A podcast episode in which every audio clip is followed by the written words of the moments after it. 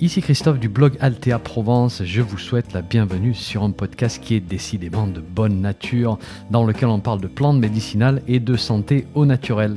N'oubliez pas de vous abonner à ma lettre d'information en suivant le lien dans le descriptif du podcast, c'est gratuit. Chaque semaine, je vous envoie des informations utiles et pratiques sur les plantes et la santé. Et puis au passage, vous allez recevoir un petit PDF cadeau sur la confection de produits maison à base de plantes.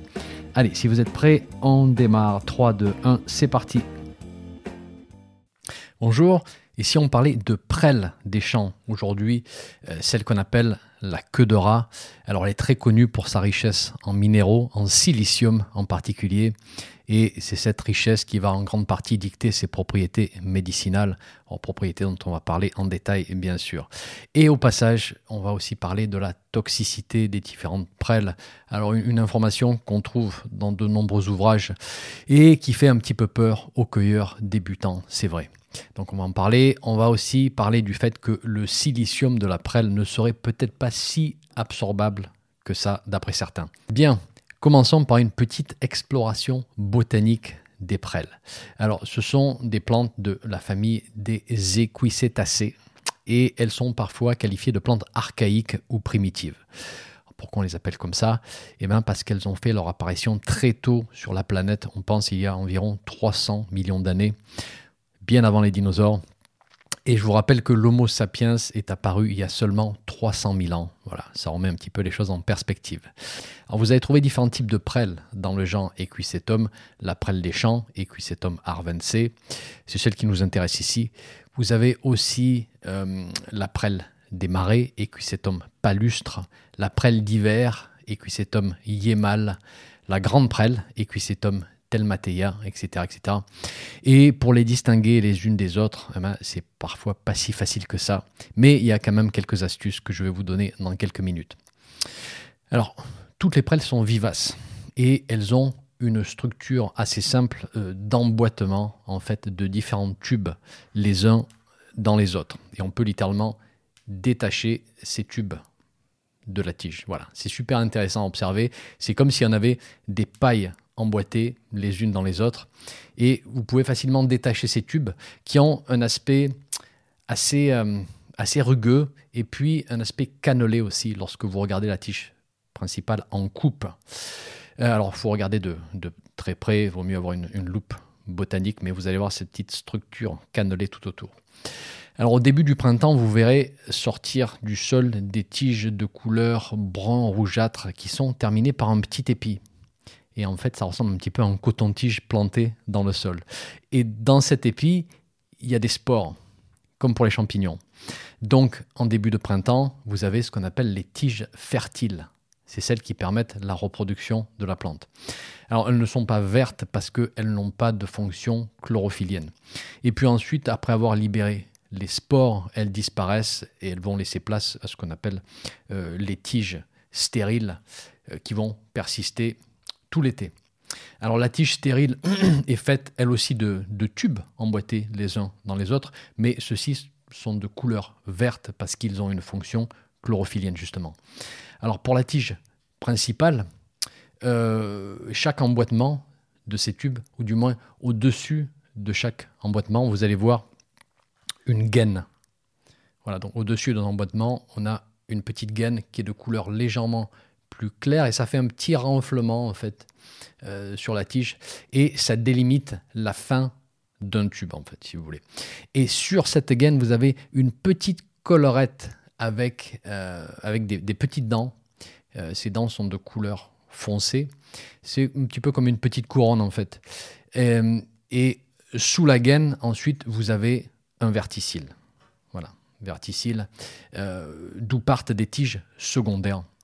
Euh, et qui sont aussi, ces tiges secondaires sont aussi constituées de tubes emboîtés, mais de taille beaucoup plus petite en fait. Euh, alors verticille, ça veut dire quoi Je vous rappelle, euh, en botanique, ça veut dire que toutes ces tiges secondaires partent toutes du même point sur la tige, voilà, tout autour de la tige. Et chaque tube des tiges secondaires est appelé un article. Donc le premier article, c'est celui qui est le plus proche de la tige principale.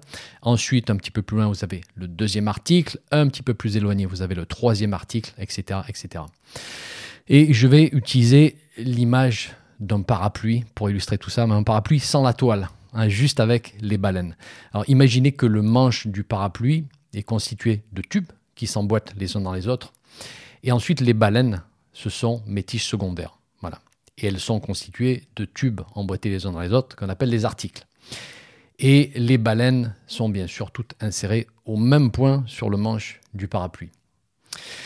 Alors, on peut distinguer la prêle des champs des autres prêles en utilisant certaines observations. D'abord, le fait que le premier article des tiges secondaires doit être, euh, c'est-à-dire voilà, le premier morceau des baleines de mon parapluie, euh, doit être plus long que la gaine. Voilà, c'est-à-dire la partie qui se trouve au-dessus des baleines du parapluie. Ensuite, si vous faites une coupe d'une des tiges secondaires, donc qui sont beaucoup plus petites, vous avez coupé l'une des baleines du parapluie, eh bien vous allez voir que la section est en forme d'une étoile à quatre pointes. Voilà, un petit peu comme une croix. Vous pouvez aussi regarder le nombre des petites dents de la couronne. Pour la prêle des champs, vous avez entre 9 et 13 dents, et certaines prêles, comme la grande prêle, en contiennent beaucoup plus. Donc voilà, en principe, avec ces trois critères, vous êtes bon. Et il faut être précis parce qu'il y a certaines prêles euh, qu'on doit en principe éviter parce qu'elles ont une réputation d'être toxiques. En particulier la grande prêle Equisetum telmatea et la prêle des marais Equisetum Alors vous allez trouver la prêle dans des endroits humides et donc pour la ramasser, il faut toujours faire attention que vous ne soyez pas dans un endroit pollué. Et vu que c'est une plante qui pompe une bonne quantité d'eau, et en fait elle a l'air sèche au toucher, hein, mais c'est une vraie éponge, euh, eh bien ce que vous avez dans le sol, vous allez le retrouver dans la prêle. Voilà. Elle a des rhizomes aussi qui vont très profonds et on pense qu'elle peut descendre à plusieurs mètres de profondeur pour atteindre les nappes phréatiques. Et d'ailleurs, pour la petite histoire, en Amérique du Nord, les Iroquois euh, utilisaient la prêle pour déceler en fait la présence d'eau souterraine, parce que à l'endroit où il y a la prêle, il y a aussi de l'eau. Et si vous essayez de l'arracher pour vous en débarrasser, eh ben, je peux vous dire bon courage, c'est quasiment mission impossible parce qu'il suffit d'un petit morceau de rhizome pour que la plante reparte. Voilà, je, sais de quoi je parle parce que personnellement j'en ai beaucoup au jardin et pendant quelques années j'ai essayé de, l'enlever de certaines parties du jardin parce que j'avais d'autres plantes, mais j'y suis pas arrivé. Et puis en fait j'ai remarqué que contrairement aux chiens dents, elle ne semble pas faire concurrence aux autres plantes. Donc maintenant, voilà, je la laisse tranquille. Alors, pourquoi est-ce qu'on essaye de distinguer entre tous ces différents types de prêles? C'est quoi cette histoire de toxicité dont on parle parfois? Eh bien, tout d'abord, on a fait des observations sur les animaux dans le passé. Voilà, les, chevaux qui ont mangé beaucoup de prêles. Euh, et on parle ici d'une bonne quantité. On parle de plus d'un kilo par jour pendant une à deux semaines. Eh bien, ces chevaux peuvent en succomber, littéralement. Et le problème, c'est pas les pâturages, mais c'est dans le foin. Hein, si on a fauché du foin qui contient beaucoup de prêles. Alors, on a parlé de, plusieurs types de constituants qui pourraient se révéler toxiques si consommés dans de fortes quantités. Euh, dans le passé, on avait parlé d'un alcaloïde qui s'appelle la palustrine. Mais le constituant qui semble le plus vraisemblable à l'heure actuelle, euh, c'est la thiaminase. Alors la thiaminase, c'est une enzyme qui va dégrader la thiamine, c'est-à-dire la vitamine B1. Donc la toxicité la plus connue chez l'animal, je précise, c'est une carence en vitamine B1, avec au final une grande faiblesse, une perte de poids, euh, mauvaise coordination des mouvements, perte de contrôle musculaire. Et le remède, si on s'y prend en temps, eh ben, c'est une injection de vitamine B1, bien sûr, parce que c'est la carence qui, fait qu'on a le problème. Et puis surtout, on va enlever la source alimentaire de thiaminase hein, pour régler le problème une bonne fois pour toutes. Alors en pratique, on sait aussi qu'il existe plusieurs types de thiaminase dans la nature qui peuvent provenir de certains animaux. Un certains poissons en contiennent par exemple. C'est pour ça que dans certains pays, on voit des toxicités à cause de, à cause de ça, à cause de la consommation de, certains poissons. Et euh, c'est contenu aussi dans certaines plantes comme les prêles ou les fougères. Voilà. Alors, en général, ces thiaminases sont détruites à la chaleur. Et là encore, c'est pas très clair parce que certains disent que ça dépend du type de thiaminase, que certaines sont plus résistantes à la chaleur que d'autres. Mais bon, on pense aujourd'hui que euh, si la prêle est préparée sous forme d'infusion ou de décoction des tiges, il est fort probable qu'une grande partie de la thiaminase soit détruite au passage. Voilà. Alors, notez que ces substances ne sont pas détruites au séchage. Et donc, on va en avoir plus si on utilise la prêle version en poudre, une forme qu'on trouve parfois dans le commerce aujourd'hui. Mais de notre côté, la poudre va fournir des minéraux qui sont un petit peu mieux assimilés que si on fait une infusion ou une décoction. Donc voilà, c'est le compromis euh, à faire. Et puis, si on regarde l'historique de tous ces problèmes de toxicité d'un petit peu plus près, en fait, c'est pas très clair du tout ce qui s'est passé.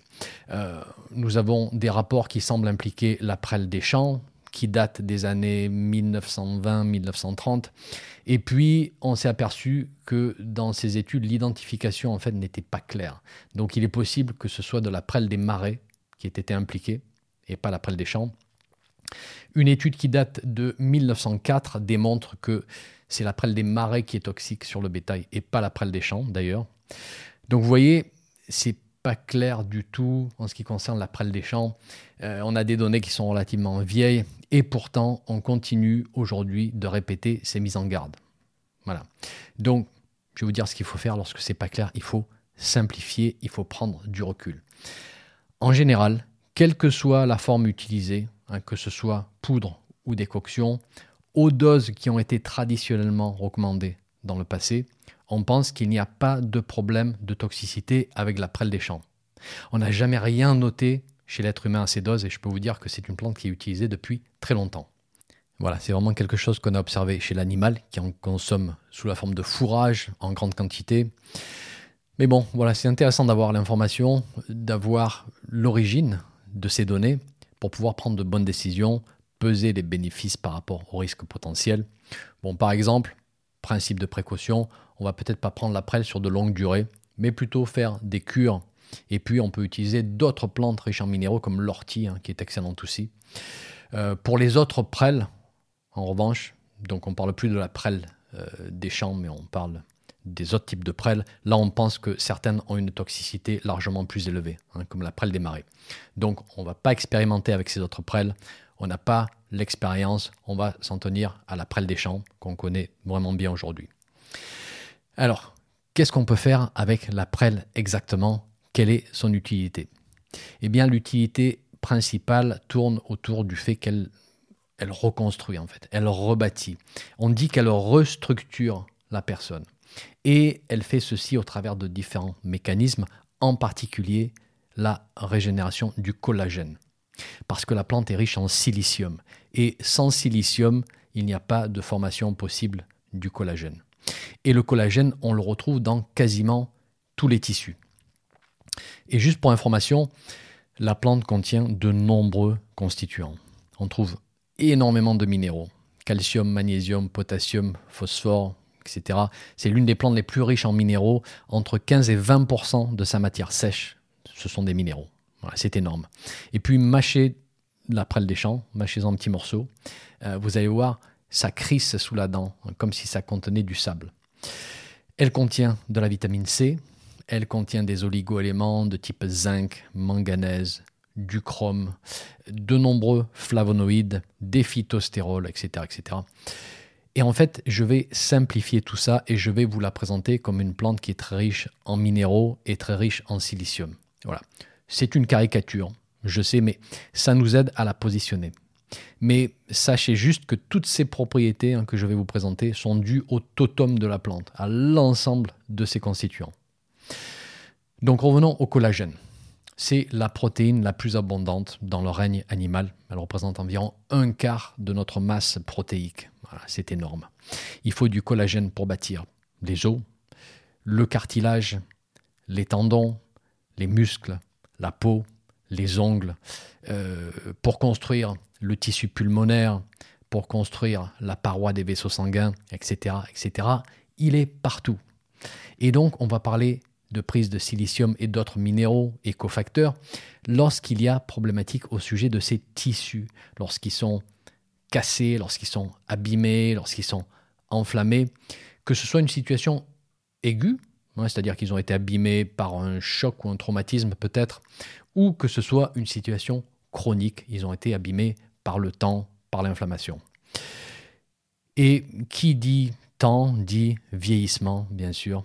Et effectivement, on parle beaucoup du silicium aujourd'hui pour tout ce qui touche au vieillissement cellulaire. Et là, loin de moi l'idée de vous dire que la prêle, c'est la nouvelle plante anti-âge. Voilà, c'est pas du tout mon message. Mais il est fort probable qu'on ne consomme pas assez de silicium aujourd'hui parce qu'on va surtout retrouver ce silicium dans les produits végétaux. Et vu que les produits animaux et transformés occupent une partie de plus en plus grande de notre alimentation, eh il est fort possible que vraiment on manque de silicium aujourd'hui. Et du coup, au plus on avance dans l'âge et au plus ce manque va se faire ressentir.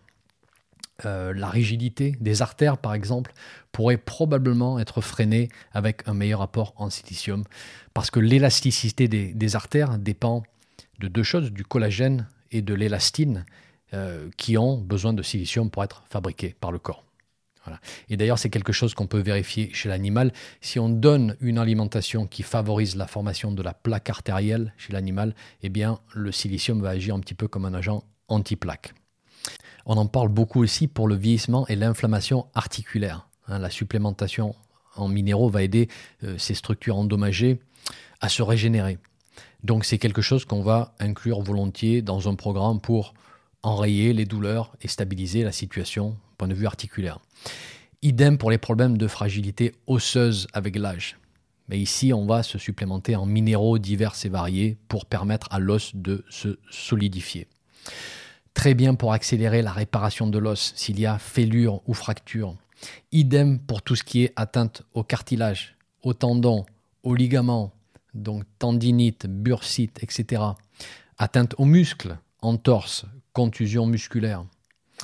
Le silicium assure aussi la qualité de la peau, des ongles et des cheveux.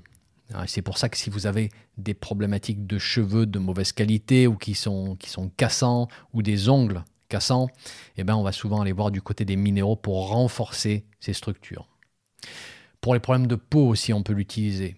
Psoriasis, eczéma, que ce soit aigu ou chronique, on peut faire une prise en interne et une application externe ou les deux en fonction de la sévérité de la situation. Et on voit que dans les vieux ouvrages, euh, on appliquait une décoction en externe sur des plaies qui avaient du mal à se refermer, hein, sur ce qu'on appelait les retards de cicatrisation. Et donc les minéraux vont probablement euh, aider au processus de réparation de la plaie. Et donc on peut l'utiliser aussi pour les ulcères variqueux, euh, pour les blessures. Et en général, c'est une application externe on peut appliquer ce même concept de réparation aux muqueuses, parce que ce qui fonctionne sur la peau, ça va fonctionner aussi de la même manière sur les muqueuses. Muqueuses digestives abîmées et ulcérées, problèmes de gencives, hein, gingivite ou des aphthoses chroniques en bain de bouche. C'est une plante qui peut être utilisée en récupération après une opération, hein, intervention chirurgicale, parce qu'il y a de nombreux tissus à réparer. Et donc la plante va aider à reconstruire ces tissus. Donc vous voyez, c'est une plante qui nous apporte une richesse assez incroyable. Et comme je vous disais, s'il y a une information à retenir, c'est que elle restructure. Voilà, c'est une plante. En fait, c'est l'une des plantes bâtisseuses les plus intéressantes qu'on trouve dans la nature. Vous verrez dans les anciens ouvrages que la prêle était recommandée dès qu'il y avait ce qu'on appelle des crachements de sang. Et bien sûr, au passage, je vous rappelle les précautions habituelles. Si ça saigne quelque part, on passe voir le médecin d'abord. Parce que là, dans cet exemple, c'était les poumons qui saignaient. On parle de tuberculose, une maladie grave bien sûr qui a touché énormément de, monde dans le passé. Et on utilisait la prêle pour calmer ce type de saignement. Alors comment est-ce qu'on pourrait expliquer son action ici? Je pense que c'est simple. La silice aide le tissu pulmonaire enflammé et abîmé à se reconstruire et peu à peu à calmer la situation. Et sans parler de tuberculose, hein. dès que les poumons étaient vraiment euh, abîmés, stressés par une maladie, on peut penser à la prêle pour l'aider à, se reconstruire. Et pour rester avec les saignements, d'ailleurs, une très ancienne utilisation de la prêle, c'était comme hémostatique, c'est-à-dire qui freine les saignements, et on l'utilisait pour les saignements des hémorroïdes, les saignements de nez, euh, les diarrhées avec saignements, etc., etc. Bon, là encore, consulter un médecin, parce que masquer certains saignements, ça peut cacher quelque chose de, vraiment sérieux. Alors je ne sais pas comment elle agit ici exactement, mais il est fort possible que la richesse en minéraux permette aux petits vaisseaux enflammés et qui se sont cassés de, se réparer plus vite en fait, tout simplement. Parce que après tout, hein, si on y réfléchit bien, une autre plante riche en minéraux et en silicium, l'ortie, elle était elle aussi utilisée comme hémostatique dans le passé. Voilà, donc ces minéraux quelque part ont une affinité pour tout ce qui saigne, pour les réparer. Je vous donne une dernière utilisation comme diurétique, en fait assez efficace. C'est un très bon diurétique. Et là, personnellement, je préfère l'utiliser sous la forme d'infusion ou de décoction, pas sous forme de poudre. Euh, on va reparler euh, des différentes formes dans quelques minutes, parce que du coup, ça va permettre à la personne de boire beaucoup aussi au passage. Euh, donc effet diurétique, effet de chasse, effet balai sur le système urinaire, un effet nettoyant qu'on peut utiliser pour les infections urinaires ou alors lorsqu'il y a passage de petits calculs urinaires aussi. Et on la retrouve aussi parfois dans les mélanges pour les problèmes de prostate. Voilà. Prostatite, hypertrophie bénigne de la prostate, un peu comme une tonifiante et restructurante de ces organes urinaires en fait. Alors, à ce stade, j'aimerais qu'on parle de sa teneur en silicium justement. Parce que si vous vous intéressez aux produits naturels pour votre santé, vous avez probablement lu quelque part, peut-être dans un magazine ou dans un livre, que le silicium qu'on trouve dans la prêle, il n'est pas très biodisponible. Voilà, il n'est pas très bien absorbé et qu'il faut absolument utiliser un produit de laboratoire. Alors il y a des formes très populaires dans le commerce, euh, formes liquides de silicium organique en général qui contiennent des formes particulières. Voilà, il y en a une qui s'appelle MMST pour monométhylsilanetriol. Petit peu barbare comme nom, c'est une forme de, de silicium organique. Euh, on l'appelle aussi silicium organique G5. Voilà. Et on a eu des études sur le sujet qui démontrent que cette forme de silicium est plus absorbable que la forme naturelle que vous allez trouver dans la prêle. Alors que penser de tout ça? Eh bien, Je vais vous dire ce que j'en pense.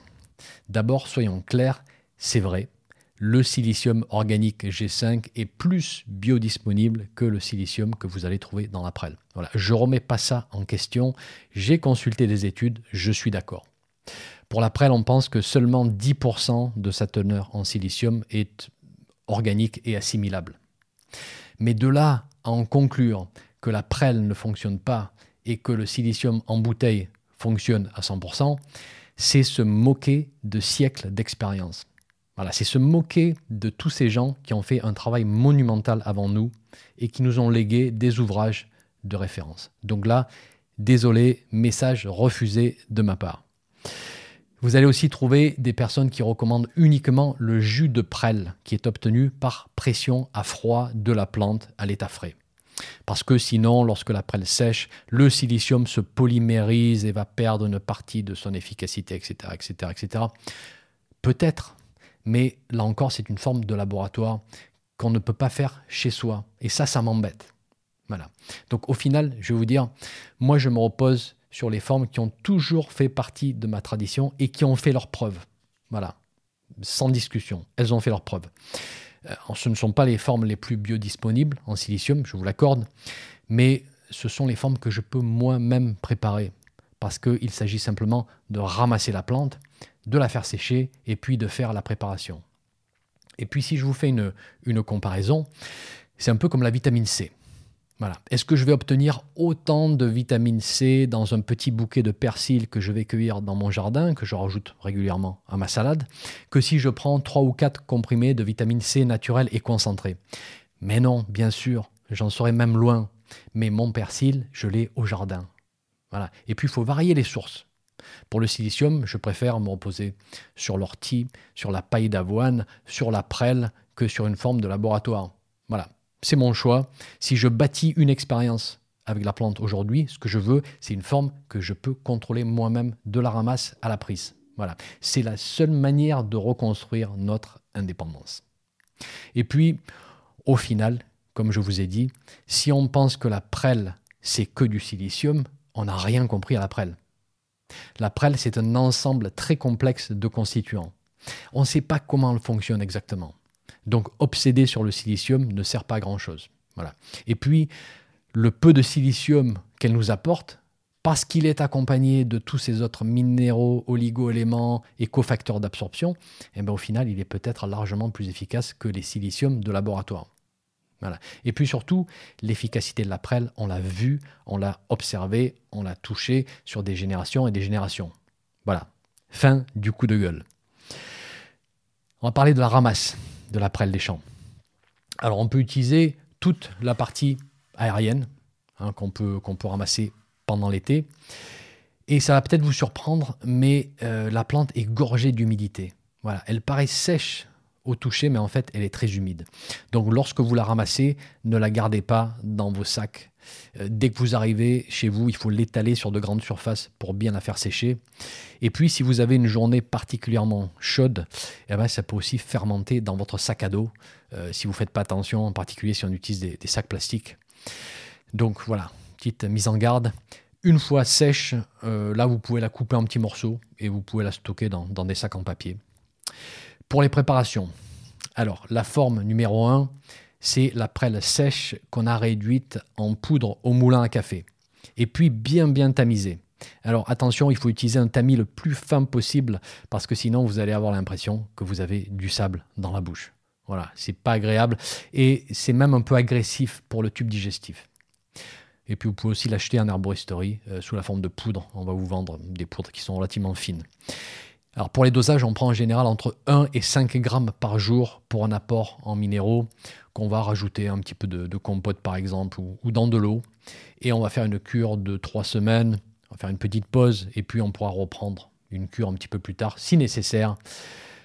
Donc voilà. Euh, alors on peut faire une prise plus importante avec des dosages plus élevés sur une courte durée si nécessaire. Mais là, ça va être en fonction de, la situation aiguë ou chronique. Et je ne vais pas rentrer là-dedans parce que ça, ça commence à compliquer un petit peu les choses. Forme numéro 2, la décoction. Et on utilise environ 20 grammes par litre. On laisse frémir une bonne dizaine de minutes. Ensuite, on éteint le gaz et on laisse reposer encore une vingtaine de minutes.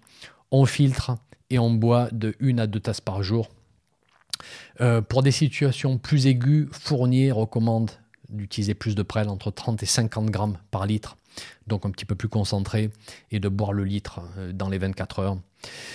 On peut aussi appliquer cette décoction en externe pour les problèmes de peau, et il faut que la préparation soit bien concentrée si vous faites en externe. Et là, Fournier recommande jusqu'à 1 kg de prêle fraîche par litre, ce qui correspond à environ 150 grammes de plantes sèches, si on suppose environ 85% d'humidité. Ça fait beaucoup de prêle pour un litre. Voilà. Mais euh, c'est juste pour montrer que pour l'application externe, voilà, dans notre passé, on a bien vu qu'il fallait quelque chose de, de, concentré. Mais déjà, si vous l'appliquez en compresse, je dirais que dans les 50 grammes de prêle sèche par litre, c'est déjà très bien. Le fameux herboriste américain Michael Moore, qui nous a quittés, hélas, en 2009, disait que l'infusion de prêle est tout aussi efficace que la décoction et que l'extraction en fait se fait d'une manière tout à fait satisfaisante au travers d'une infusion simple. Donc là, il nous dit pas besoin de la faire bouillir. Et je vous dis ça parce que quand Moore disait quelque chose, ben, tout le monde écoutait parce qu'il parlait d'expérience. Voilà. Donc ça, c'est à garder en tête. Les précautions à prendre. Si la prêle est utilisée sous forme de poudre, par principe de précaution, on ne va pas faire une prise sur une longue durée pour minimiser l'impact de la présence possible d'une petite quantité de thiaminase. Si on fait la décoction, en principe, ça sera détruit. Donc là, on est un petit peu moins concerné par ce point-là. On a une précaution donnée par la commission E allemande qui est considéré comme une référence en Allemagne pour l'utilisation des plantes et qui nous dit de ne pas utiliser la prêle comme diurétique s'il y a œdème d'origine cardiaque ou rénale. Voilà pour la prêle. Très intéressant de pouvoir utiliser une de ces plantes entre guillemets archaïques hein, qui sont apparues bien avant nous et qui seront probablement toujours là même si nous on n'y est plus. C'est une plante incroyablement résistante et puis elle nous aide à construire cette résistance au cœur même de nos tissus. Voilà, vraiment fascinant. C'est tout pour ce podcast. Merci d'être là et de faire circuler ce savoir. Je vous retrouve très vite pour un nouveau podcast.